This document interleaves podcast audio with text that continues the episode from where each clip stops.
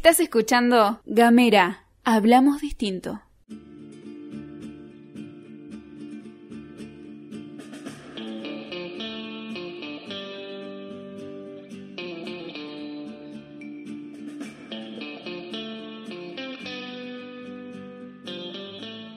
Hola, ¿qué dicen? ¿Cómo les va? Un gusto estar aquí otra vez en este podcast, en el noveno capítulo de Nosotros los Fueguinos, que está dedicado a reflexionar sobre la búsqueda de la identidad social en Tierra del Fuego, su necesidad y sus implicancias para el desarrollo de la provincia. Miren, eh, hoy tenía ganas de hablar sobre la felicidad. Es un tema raro, sobre todo en, en épocas electorales, ¿no? En años electorales como, como este. Vamos a acotar un poco la cuestión. Hablar de la felicidad, pero de la felicidad vinculada con el territorio, con Tierra del Fuego, con el lugar donde vivimos. Nos preguntamos entonces si somos felices los fueguinos viviendo acá. Esa es la, es la pregunta. Miren, si yo tuviera la posibilidad de contratar una encuesta, la verdad es que me gustaría saber qué opinan los habitantes de Tierra del Fuego sobre su propia felicidad. Pido disculpas otra vez por el microclima, ¿no? Yo sé que son días de, de economía, de dólar, de cambios de gobierno, de transición. Estamos de esta forma saliendo de, las cuestiones de todos los días, yo lo sé. Sin embargo, fíjense, tal vez no haya tanta distancia entre política y felicidad. Es más, la hipótesis de este modesto pensamiento consiste en preguntarnos si acaso podría existir una relación entre el presunto inconformismo que acompaña a nuestras vidas aquí en la isla y el modo y la calidad de las discusiones públicas que se producen en torno a los principales problemas de agenda de los fueguinos.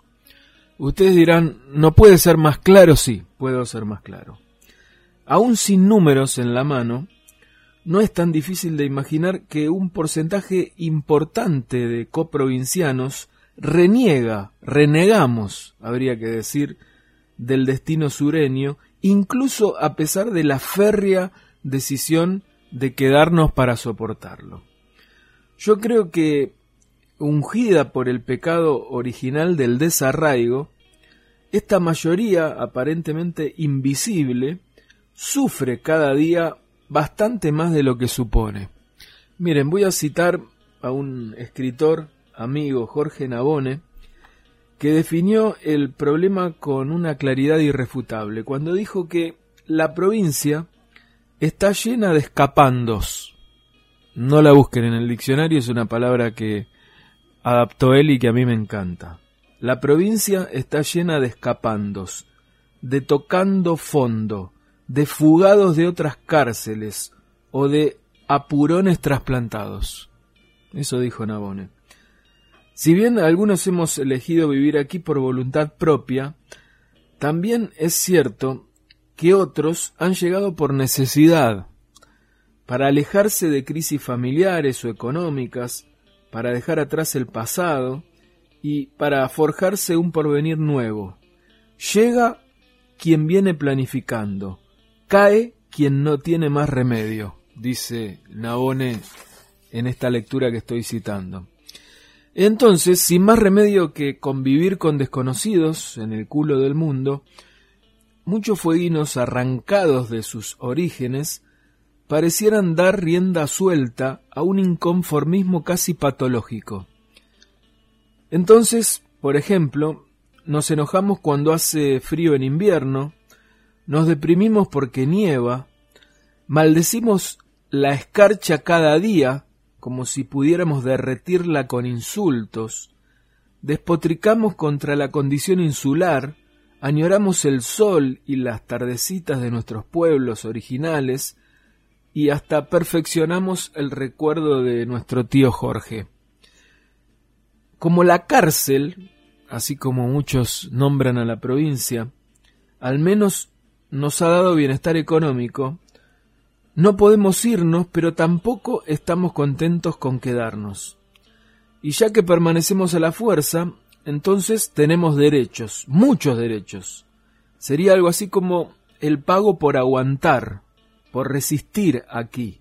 Sería la compensación que también se mide en años.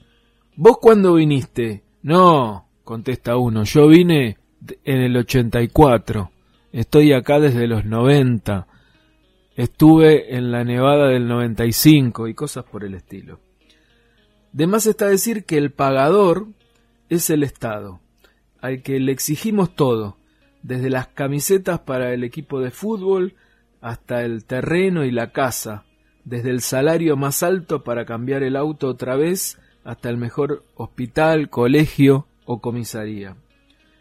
Pero la infelicidad no solo se evidencia en los reclamos, que en algún punto son legítimos y propios de, de la naturaleza humana, sino que también se nota esta infelicidad en la forma de ejecutar esas reivindicaciones. Es como si ese vacío original que llevamos por dentro se llenara con la violencia que le imprimimos luego a nuestros discursos, a nuestras acciones, a nuestro modo de relacionarnos con el poder. ¿No podría acaso, piensen en esta escena, un turista lo suficientemente lúcido pararse en algún punto panorámico de las ciudades fueguinas y preguntarse qué hacen estos tipos reunidos en un lugar paradisíaco, alejados de los megacentros urbanos, con recursos económicos más que dignos para vivir, atacándose a los gritos en medio de la calle, odiándose como en una guerra, simulando crisis que solo ven por televisión. La mayoría de los fueguinos ha logrado, al cabo de unos años de residencia en la provincia, cumplir con metas que de ningún otro modo podría haber alcanzado en latitudes foráneas. Creo que todos estaríamos de acuerdo con eso, ¿no? Esa mayoría lo sabe, todos sabemos que es así. Las preguntas siguen siendo, ¿somos felices los fueguinos? ¿Estamos conformes con nuestros destinos? ¿Qué otros hechos debieron ocurrir o deberían ocurrir en nuestras vidas para sentirnos más completos o satisfechos? Y por consiguiente, si aceptáramos que no somos felices, ¿cómo influyen los problemas comunes de nuestra insatisfacción general en el modo en que armamos y que discutimos nuestra agenda pública? Porque tal vez, y solo tal vez, pasamos demasiado tiempo discutiendo temas aparentemente importantes, peleándonos por las migajas de quién tiene razón, mientras estamos ignorando la fuente real y más profunda de nuestras módicas desgracias. Quizás el botón de la felicidad detone los mecanismos para las soluciones que hasta ahora no podemos encontrar. Gracias a todos los que me escriben. Nos vemos en la próxima y les dejo esta frase con la que habitualmente cerramos nosotros los fueguinos. La búsqueda del quiénes somos es la más trascendente, profunda y agobiante de todas nuestras necesidades como sociedad. Un fuerte abrazo.